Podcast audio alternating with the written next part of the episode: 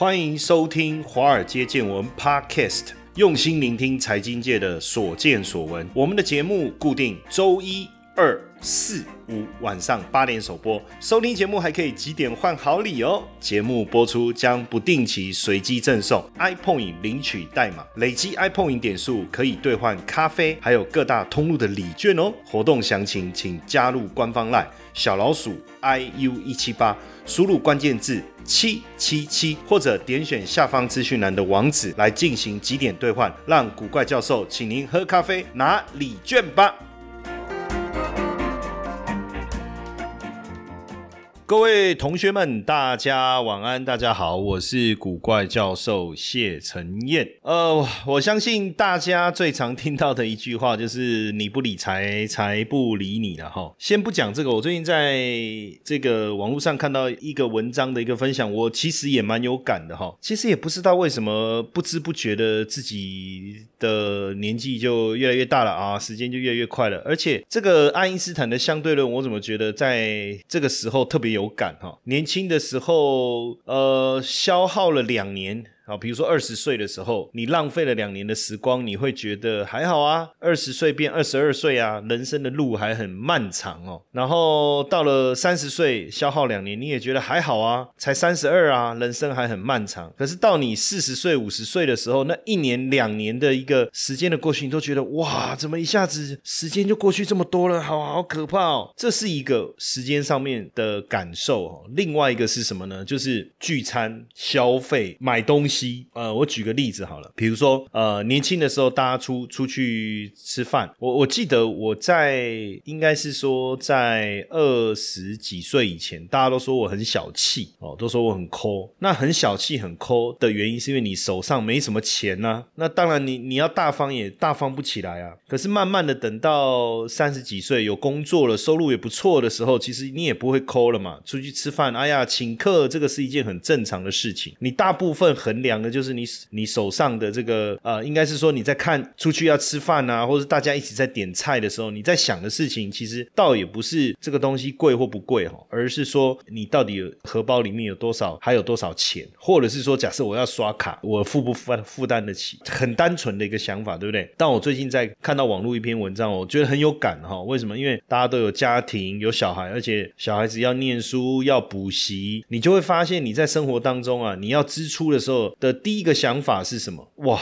吃一餐要多少钱？一千块！天呐，哎，这一千块，我小朋友可以上两个小时的家教啊！这什么菜啊？哦，我们这样吃一顿饭，他一个月的补习费。慢慢的，你会发现，就是大家在用餐的过程中，突然之间在分享的、在讨论的，都是哇，这个多少钱？那这个可以让小朋友上英文课、上这个数学课，可以去参加夏令营，就开始我们比价的这个方式哦，已经跟年轻的时候。后不太一样哦，而且你会发现啊，做父母的啊很省很省，然后呢省下的钱呢，哎，比如说可能有的妈妈呢，哎省吃俭用，不舍得做头发，不舍得做指甲，不舍得买衣服，呃，结果小朋友一补习几万块就这样缴了，对不对？那像有时候我自己坐，比如说有时候要坐车啊，像我有时候在赶通告啊，然后呃，我记得有有一次我去一个地方录影哦，然后那个地方就是坐捷运也很尴尬，坐车呢叫个车呢。大概要两百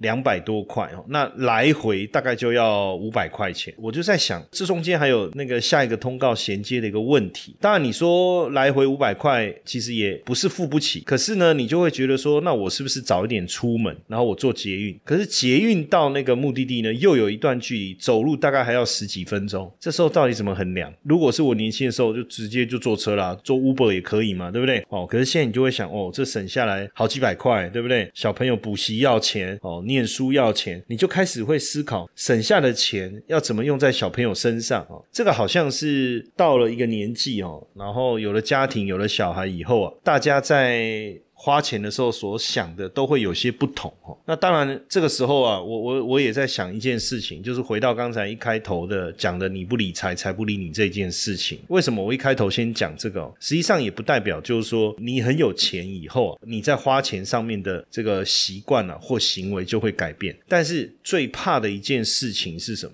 就是当你到了一个年纪的时候啊，你会发现啊自己手边啊没有太多的资金可以运用的时候，那个时候就会觉得很痛苦。然后最近有一个这个网友啊，在脸书上 PO 了一个文章哦，那一贴出来以后啊，哇，这个引起广大的讨论了。他说他自己做股票做了非常多年哦，那我看他这个很多年应该至少超过十五年哦，因为我仔细看了一下他的内容。那他就说，因为他做股票。然后一年的报酬率大概在十五到三十五趴，然后名下还有房子一间自己住，一间出租，因为他觉得他的报酬率很好。可是呢，他能够操作的本金呢只有两百万，那一年他平均赚了二十趴，他就会想说，诶两百万二十趴不过就四十万，哎，这个说真的哦，四十万如果不上班的话，要养活自己还是有点困。所以呢，他就想说，那我是不是他是不是干脆其中一间房子卖掉，手上资金多出来啊？那这个时候呢，假设这个资金累积到一千两百万，那一年还是赚二十趴的话，那就两百四十万了，那就不得了了哈。那这当中他也有讲啊，他其实操作的方式就是股票啊，搭配这个呃选择权啊，价差的交易啊，那他自己有一套这个交易的模组啊，而且经历过了一些股灾以后哦，获利的模式还是相当的稳定。其实这篇文章我我心里在想说，这中间其实有有一些些矛盾了哈，还是说他根本就是一个炫耀文，就是要告诉大家他有一套交易模组，然后报酬率很稳定哦。其实。我想也不一定啊，哈。现在有时候大家发文也不一定真的有什么目的，就是引发大家的讨论哦。但是我在想的是说，那你想做这件事你就做就好了，你跟网友们讨论干嘛？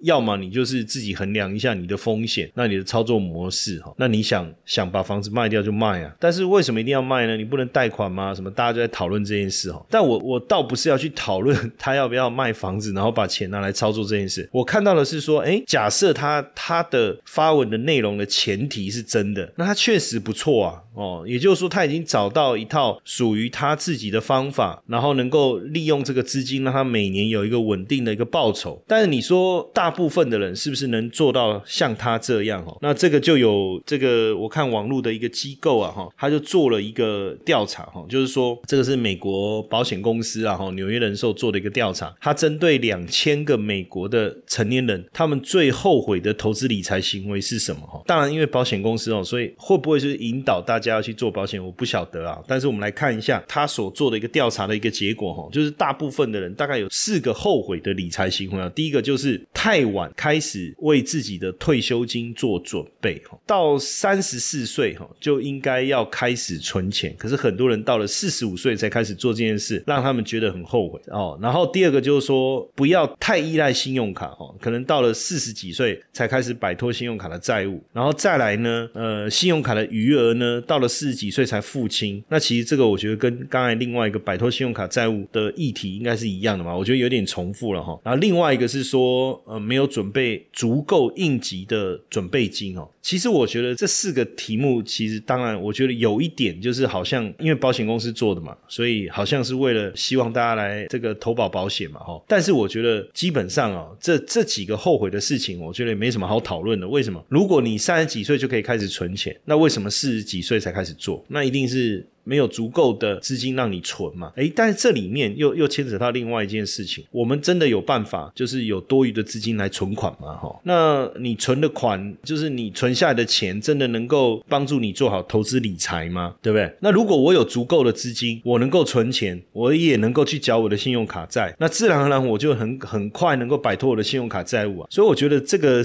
他所谈到大这四个议题，我觉得是假议题啊。为什么？因为真正大家应该要后悔的事情。应该是没有。提早或是尽早开始想清楚要来投资理财这件事，或者是说你开始投资理财啊，不管是买股票啊，哦，或是买保险也好，你做的是一个错误的方式哦。Money 钱杂志也做了一个这个最后悔的理财行为的调查，我我觉得稍微比较符合真正的一个状态，我我也觉得很有趣哦，跟大家来分享。这里面哦有几个哈，当然我觉得很有道理的，我就来跟大家聊一下哈。第一个是说听消息买股票哈。就最后悔的理财排行榜啊，第一名是听消息买股票。呃，我觉得听消息买股票这件事情确实是不太正确的哈，因为你等于是把自己的行为建立在一个你不确定的基础上面。就你的消息来源，他告诉你的这一档股票到底呃有没有值得买进的地方哦？我觉得这个点是是这样。然后呢，再来第二个行为是什么？就是追逐市场的热门股。其实追逐市场热门股这个行为，我我不认为是错误啊。其实，在我们财务金融领域里面呢，有一个非常重要的投资的理论叫做赢家理论哦，然后或者是叫动量理论哦，意思就是说，呃，如果你长期去投资市场上表现相对比较好的股票，其实长期下来比你去投资那些表现比较不好的股票的绩效是比较好的。简单来讲，就是假设我把市场的股票分成两种，一种是强势股哦，强势上涨的股票；一种是弱势股，就是跌幅比较深的股票。那我们长期做这件事，就是我一个是永远买进最强的股票，一个永远买进最弱的股票，谁会赚钱？或者是另外一个，因为做这个学术的研究，它基本上会这样做：买最强的，买最弱的。还有一个比较是买最强的，空最弱的。哎，结果发现呢，买最强、空最弱的表现是好的。那也就是说，追逐市场强势的股票，其实是合逻辑的。其实是合逻辑的哈，那可是为什么网友们会觉得说追逐市场热门股票这件事让他觉得后悔？原因很简单嘛，就是跟那个听消息买股票的概念其实相当的雷同，就是你并没有理清楚你买这个股票的原因是什么，你你也没有一个自己判断的一个方法，对不对？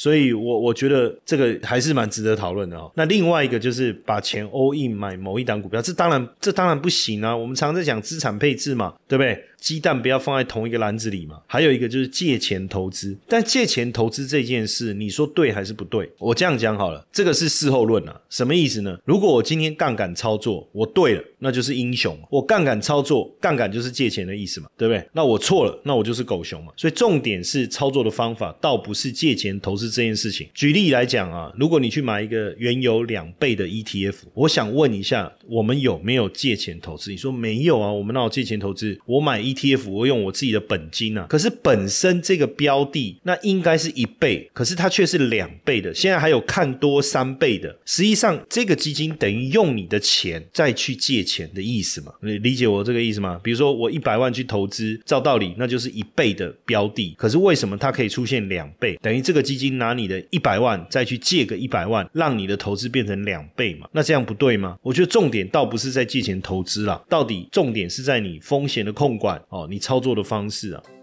对于呃交易，如果你一直还没有建立好一个系统的方法哦，我鼓励大家哦，是不是来参与我们的操盘领航员的培训哦？透过三个阶段的一个训练，以及波动交易的核心系统的一个交易方法，更有效率。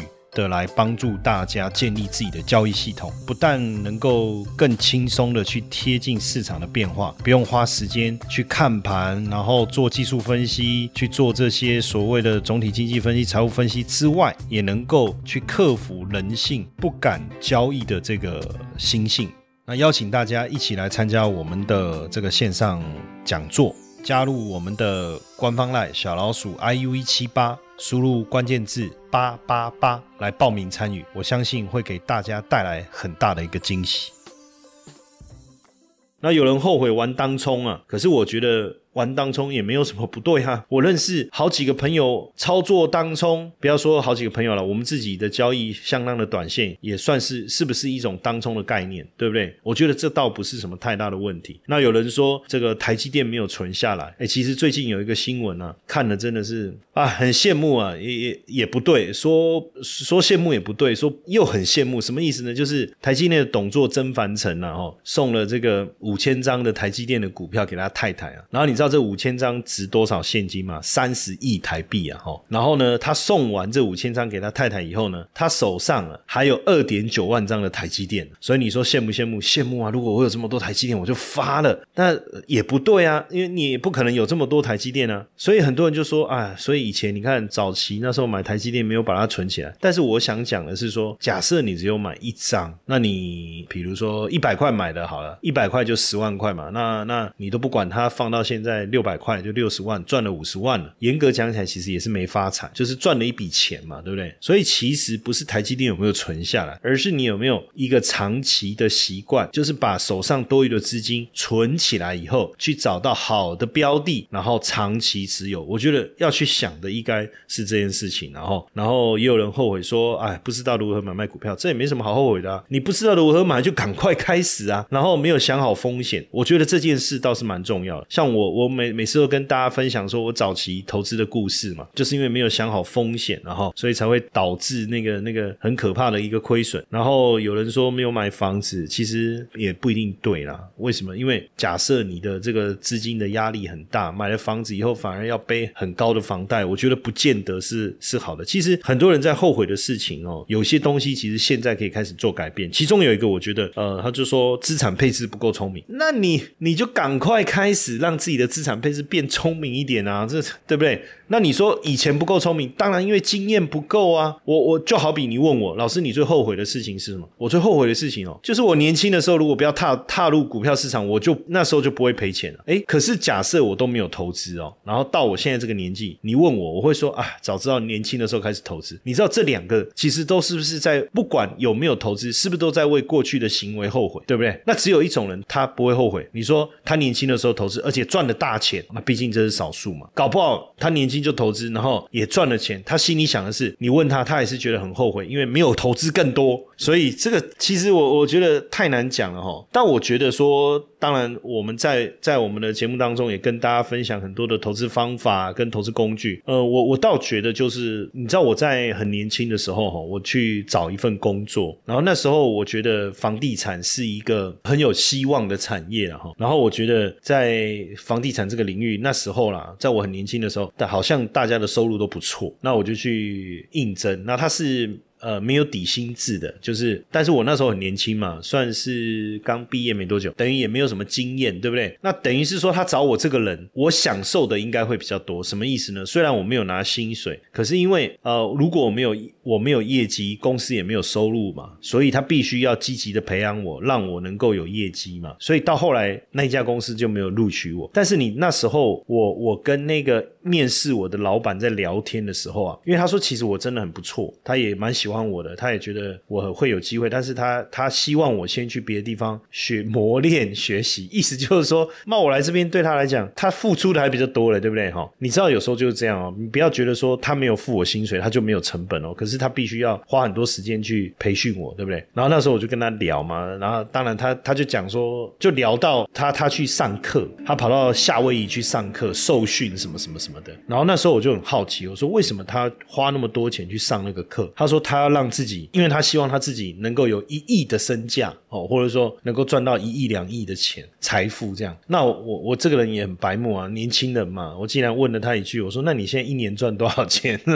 然后他就跟我说，他现在一年赚五百万。我说：“那你就是，那你也还没有到，不知道我那时候。”讲话怎么那么白目？就是意思就是说，你说你要赚那么多啊，你也还没赚那么多啊，你去上这些课干嘛？这样的啊，我的意思是这样。我怎么问的？我有点忘记了。就他的回答，我觉得很棒，我到现在永远都记得这句话。他说，在我还没有赚那么多钱之前，我要先让我自己的脑袋达到那样的一个水平。哎，他没有生气，他回了我这一段话。你你懂我意思吗？所以这个人很了不起。现在他是真的非常非常成功，非常非常成功。他们的公司规模成长的非常的大哦，他的财。富现在也非常的惊人。我我我在前一段时间刚好有这个机会再去拜访他的时候，我就跟他讲到这一段过去。他说他记得啊，他记得很好玩哦。那这个是什么？这个叫财财商，财商啊，financial intelligence quotient。这个就是一个人认识金钱跟驾驭金钱的能力啊。如果如果在你还没有能够驾驭这么多金钱能力之前，你你你到底能不能？你你赚到钱也很快就花光啊。所以为什么有很多案例，对不对？呃，我我。我举一个例子哈，NBA 七十六人战神的那个 Allen Iverson，他。二点五亿美元的资产哦，十年内被他挥霍一空。他有能力去赚到那么多钱，可是因为他缺乏理财的观念，退役以后短短几年就把钱花光了。最后在法庭的时候啊，他跟法官讲，他说他现在连一个汉堡都买不起。很多人会说，老师你这个例子太极端了，对不对？但问题是，假设如果你你现在你经过这个训练，你有足够的财商，回到大学那个时候，你身上我给了你一万美金，你会做什么？就是回到当时的情况，家庭人脉啊，教育程度各方面都一样，结果会不会不同？所以其实说真的，倒不是急着去思考学习投资理财的方法，因为这个部分可以并进啊。我也不是说你先去学财商，为什么？因为有时候你层次没有到那边讲一堆，你也没有没有办法感受啊。不过很多的观念一定是开始慢慢的去。去去建立嘛？比如说，你知不知道你每个月的现金流就是流入流出，短中长期你的财务目标，然后你有什么预算，你要做什么样的一个花费？那再来你在投资的时候，一个问题，你到底核心的操作，或是投资，或者是资产配置，你的核心的观念是什么？你的目的是什么？你的目标是什么？那你要达成这个目标，你会承受多大的风险？还有一个是你能承受多大的风险？另外一个是，当你的资金是一万块的时候，你这么做是可行的。但是放大到一百万的时候还可行吗？其实我觉得这个观念非常好，这个也是我以前在法人圈学到一个非常重要的关键啊。为什么一般投资人他可能用一万块，好不要说一万块了，这样好像很很瞧不起人哦，就一百万好了哦，你在做投资啊，股票啊什么什么这样做啊。可是你有没有想过，如果今天我把资金放大变成两亿的时候，你是不是还能做同样的事情，还能够放手的去做这件事情？哦，这就是一个非常重要的，因为有时候当我我我的。交易账户里面一万块的时候，我的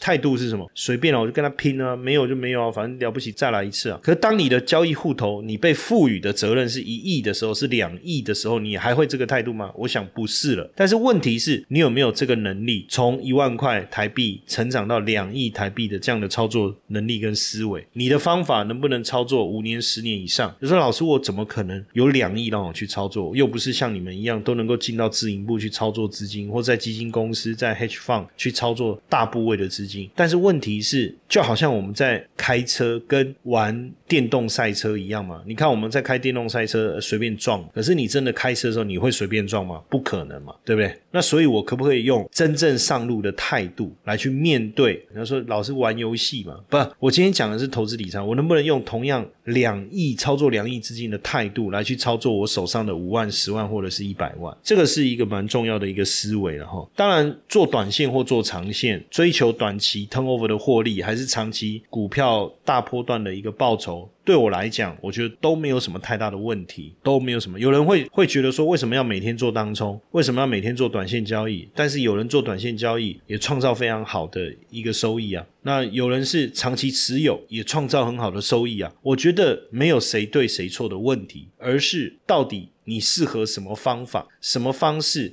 能够解决你真正的需求，或者是达成你目标哈，我觉得这个才是比较合理哦。当然，自己的成长变得其实是非常重要的。为什么？因为最近就有针对这个 Robin Hood，就大家知道罗宾汉嘛，就他们做了一个调查。Robin Hood 这个券商，就是在网页上大家最常问的问题是什么是股市啊？啊，什么是 S M P 五百啊？什么是刀 Jones 啊？哈，这样子。但是在其他平台最常被问的问题是什么？什么叫？买什么叫 call，什么叫 put，这已经是很专业的问题，所以你就会发现，其实很多年轻人他进入到股市，他可能顺着这个潮流，但他其实很缺乏这些投资的基本概念，而且非常容易被群体给影响，而且可能因为操作的资金不多，所以更勇于压住，那这其实就是比较大的一个一个问题哦，比较大的问题。所以我觉得大家进入了股票市场以后，不管是你投资股票也好，期货也好，选择权。外汇、CFD、whatever，任何一种，其实你都应该问自己说：，假如你今天是操作一千万，那你会不会再做同样的方式？你的配置会不会一样？那它的风险是什么？它的代价是什么？那万一亏损的话，你会会出现什么样的一个状况？我觉得这些都是我们必须要去理解的部分啊，甚至我觉得更重要的是。大多数人在投资理财这一块比较忽略的是，做投资啊，其实真正决胜负不是说谁对于趋势的研判比较厉害哦，或者是谁选股票比较厉害，或者是说谁的交易技巧比较厉害。我我觉得倒不是这样，而是说当时间拉长的时候，你的方法是不是经得起股市多空的考验？哦，你的方法是不是经得起股市多空的考验？还有这个方法，你是不是真的能够长期持续的运用在交易这个部分哦，或者投资这一块？这个我觉得才是一个呃，在投资理财上，我觉得大家真正要去思考的问题啊！哦，接下来就是我们今天的彩蛋时间，Apple 历史代码英文字母的一六五五八。很多人会觉得说投资理财很难，难也很难，但是说简单也很简单。为什么我说简单也很简单？就一个很简单的的答案，就是你就上你的班，然后你每个月赚到的钱，你拿三千块、拿五千块、拿一万块出来，不管股市是涨还是跌，你就挑一档 ETF，定期定额去给他买。我我告诉你，从过去的数据显示，即便你都买在高点，从高点这样持续的买下来，因为你你你不可能每次都买在高点嘛，对不对？假设你从高点开始买，你是不是也会越买越便宜？对吧？假设你进场那个是最高点，你也会越买越便宜嘛。然后买买买，它又涨上去，然后又又买到下一次的高点，它你整你你整个过程你都会参与到嘛，对不对？那所以其实长期的数据统计下来，即便我是一个很盲目的投资人，只要我愿意去做做这件事情，其实是会赚钱。所以所以问题不在于我们花多少的时间去研究我们的交易技巧啊，研究我们的交易方法，而是说到底你最终的目的是什么？你说没有，我我就是一个上班族。然后我希望我多存一点钱，然后十年后呢，这个这个钱呢，能够比我现在还多，或者说比定存还多，大概是这个目标。那还是说没有？因为我我我白天的收入其实不够养家活口，所以我需要另一笔收入。那这个又是另外一个思维这个又是另外一个思维了，对不对？所以你应该要投资理财之前，你应该先问自己说，你的目的是什么？我希望帮我的小朋友留一笔钱，然后呢？等他以后要出国念书的时候，就有足够的资金。可是呢，在这过程中呢，我希望那一笔资金它产生的利息。我可以拿来过我的生活哦，比如说，诶，那你就要去想说，有什么样的什么样的理财产品可以达到这样的目的嘛，对不对？你你就要去想这件事嘛，还是说，哦，我两年后当这个可以出国的时候，我要出国去玩，我要有一笔资金，那这个时候你的目标就是，我到那时候我要有十万块，比如说我有要有十万块，带着家人出国去旅游，我要有十万块，那有两年的时间，二十四个月，你一个月能存多少钱？那说我一个月能存五千啊，对不对？那就十二万啊，那就你也不用投资啊，你就把把那五千块存起来，然后放在定存，然后两年后你十二万你就能出国啦，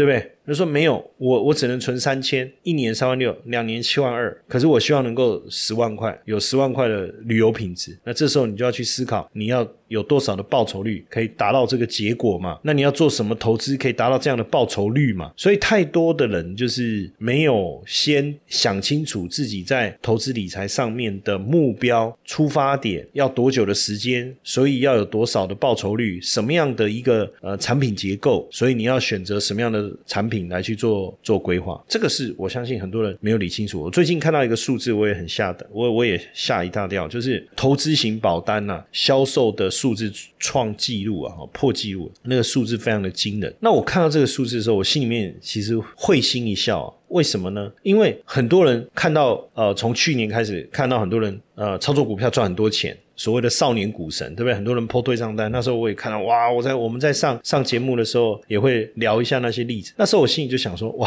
完蛋了，这这又造成一种一种乱象啊，对不对？股票市场如果真的那么容易的话，那到底谁来割韭菜嘛，对不对？果不其然，你看后来航运股不是暴跌了吗？很多人开始剖那个毕业文呢。但是呢，还是很多人有不错的这个这个收入，赚了不错的这个绩效，所以呢，很多人就想啊，操作股票不是我擅长的，那不然就买 ETF 好了。可是 ETF 又不知道怎么选啊，那这时候刚好有个李专跟你讲啊，这个投资型保单呐，进可攻退可守啊，哈，然后你要转换标的啊，也很容易啊。那我们也会告诉你选什么比较好。那这个时候，如果你是以投资为目标去呃。去投资这个投资型保单，那后以后纠纷又大了，又有纷争了。因为其实投资型保单它另外真正的用意是降低你保险的费率嘛，对不对？所以这中间就往往就就会有一些落差跑出来了。所以，当然也有人是正确的观念，就是说啊，我买投资型保单是因为它的这个同样的这个寿寿险额度的理赔，它的费率比比这个纯寿险来的低，我又可以选择我自己的这个投资标的，对不对？然后我选择稳定一点来去累积，诶，这个如果是这个出发点，我觉得就没有问题。所以到最后啊，我我其实今天今天这个内容啊。很绕，对不对？哦，很绕。其实我我想，我真正想讲的是说，很多人在过了一段时间以后，检视自己过去的投资理财的行为，会开始有很多后悔，会开始有很多假如那个时候如何，现在的话就如何这样的一个想法。这个永远都会存在哦。不管你，即便你很很早开始，即便你花了很多心思去学习，即便你你你的能力达到一定的水水平。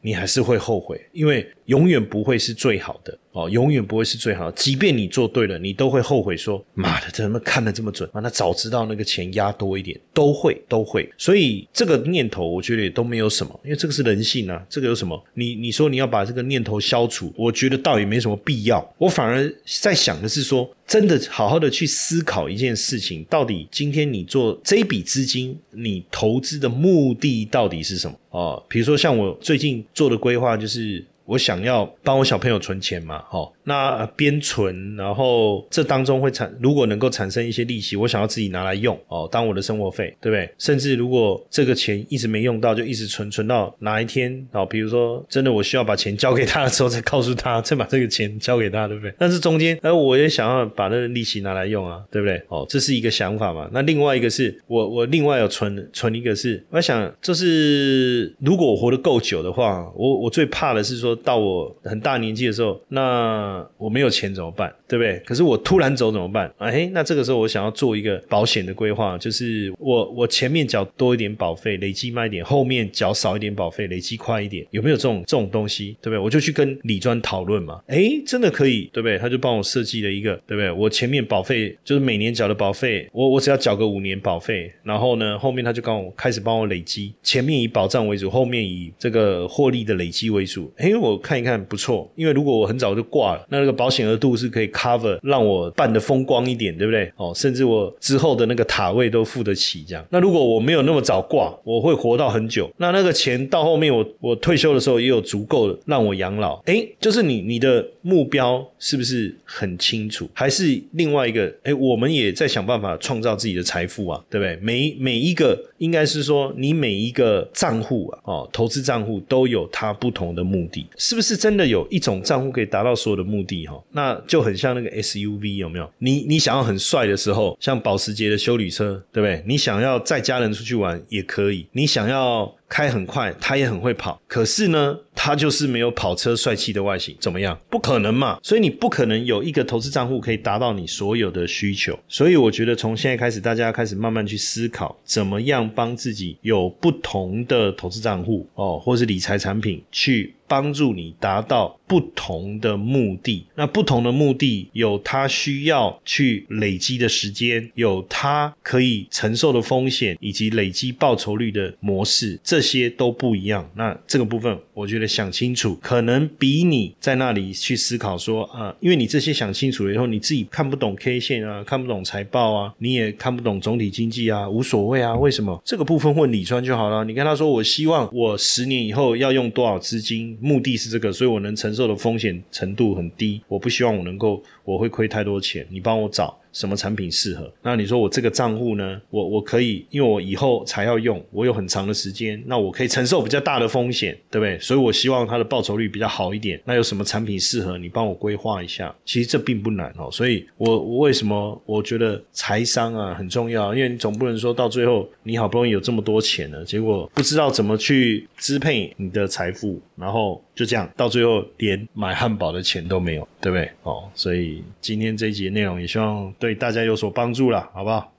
Merry Christmas and Happy New Year! Hello，各位粉丝，又即将迎接新的一年了。二零二一年，感谢各位一路的陪伴。二零二二年也要继续对我们不离不弃哦。嘿嘿，在这边我们先送上迎新礼物给大家。现在只要到古怪教授脸书的粉丝页，找到圣诞跨年迎新礼暖心送贴文，按赞留言即可获得抽奖机会。公开分享贴文，还可以额外获得三百点的 iPhone 点数哦。快到古怪教授脸书粉丝页，看我们我们一起迎接新人吧！再一次跟大家祝福，Merry Christmas and Happy New Year！